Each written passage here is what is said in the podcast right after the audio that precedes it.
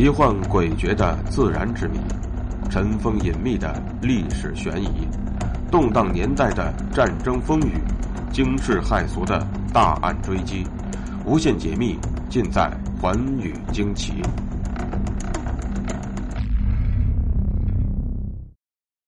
大家好，欢迎收听《寰宇惊奇》，我是东方。看过《X 战警》的朋友应该都知道。里面有一个非常重要的角色叫模型女，而她的突变呢，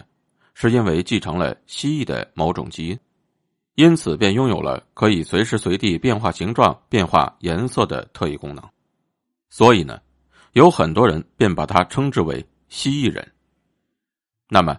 这种蜥蜴人究竟是编剧异想天开所想象出来的，还是说在生活之中真的有原型存在呢？真正的蜥蜴人又是怎样的一副模样？他们的生活环境和生活习惯又是怎样的呢？下面就请和我一起走进今天的故事。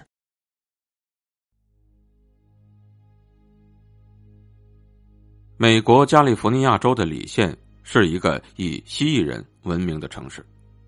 在这里，蜥蜴人已经成为了里县一带旅游业的招牌。大批的游客慕名而来，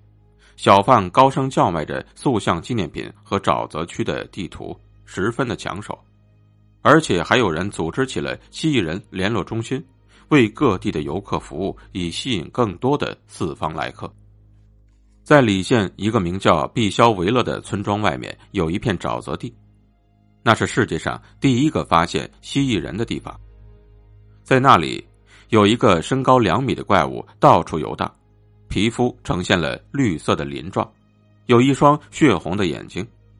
每只脚上只有三个足趾，手指也是三个，长长的利爪足有四英寸，手臂也特别长，模样极像蜥蜴，因此便取名为蜥蜴人。此后，在美国不断的有人宣称见到了蜥蜴人，在南卡罗来纳州比维尔市郊的沼泽地区。人们十二次目击了一种半人半兽的蜥蜴人，他的身高达两米，有一对红色的眼睛，全身都披满了厚厚的绿色鳞甲，每只手仅有三根手指，他们直立行走，力气很大，能够轻易的掀翻汽车，跑起来比汽车还要快，每小时可以达到六十五千米。他能在水泽里行走如飞，因此人们无法抓住他。许多人据此猜测，这个怪物很可能就是爬上岸的海底人。人们最后一次看见蜥蜴人是在一九八八年，就在这一年的六月二十九日下午，一个名叫克里斯·达维斯的十七岁小伙子，正蹲在略带咸味的沼泽地边停车换车胎时，忽然就听到了身后有响动。他回头一看，顿时吓得目瞪口呆。离他约二十五米处，有一个红眼睛的怪物正朝他走过来。他慌忙逃进车内，并想拉上车门，不料那状似蜥蜴的怪物已经奔到了面前，同时抓住了车门。双方对拉起来，而就在此时，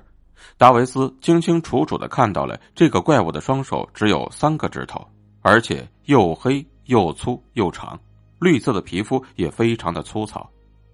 隐秘动物学会的创立人埃里克·贝克乔分析说：“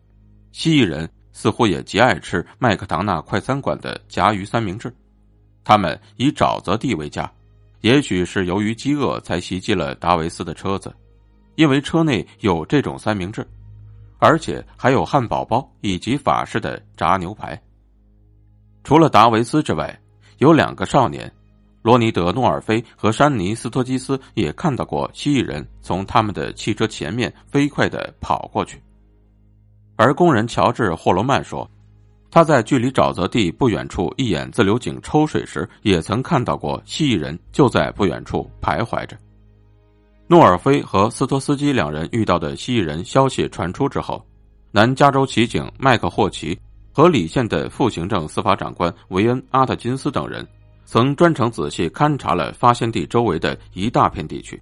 发现有三处被搅得乱七八糟的纸板堆，体积约为四十加仑，距离地面两点五米高处的纸板被扯了下来。根据霍奇透露，他们找到了几个像人一样的脚印，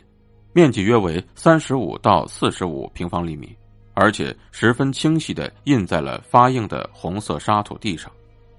阿特金斯则在离脚印三百五十米处，看到地面上印着另一行脚印，显然是他们搜寻期间有位不速之客来到了汽车旁边，待了一会儿之后又溜了回去，所以便把脚印留在了汽车轮胎碾出的印痕上。一九八八年夏天，美国大旱，活动在沼泽地区的熊都随着野餐旅游者来到了优斯麦地国家公园，而那些蜥蜴人和其他的大脚怪，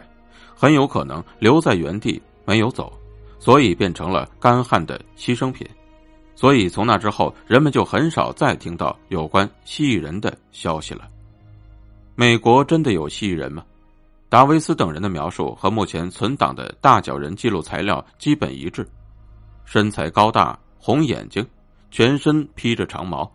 唯一不同的便是手指、脚趾。过去的记录都是五个，只有蜥蜴人例外，所以具有特殊的研究价值。不少人认为达维斯等人的报告是可信的，但是根据最基本的生物学原理来讲。蜥蜴人是缺乏生存和繁衍条件的，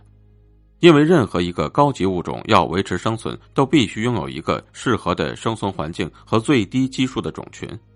没有足够的食物和不够这个基数，或者够这个基数，但是由于分散，那么这个种群最终要面临的便是灭亡。而这些人看见的全都是孤身的蜥蜴人，未见过其群体或家族。所以便不存在繁衍的可能性。由于现代动物学研究的工具发达，当今世界上大型兽类已经被人找遍了，不可能再发现新的物种。所以，也有很多专家认为，蜥蜴人的存在是不足为信的。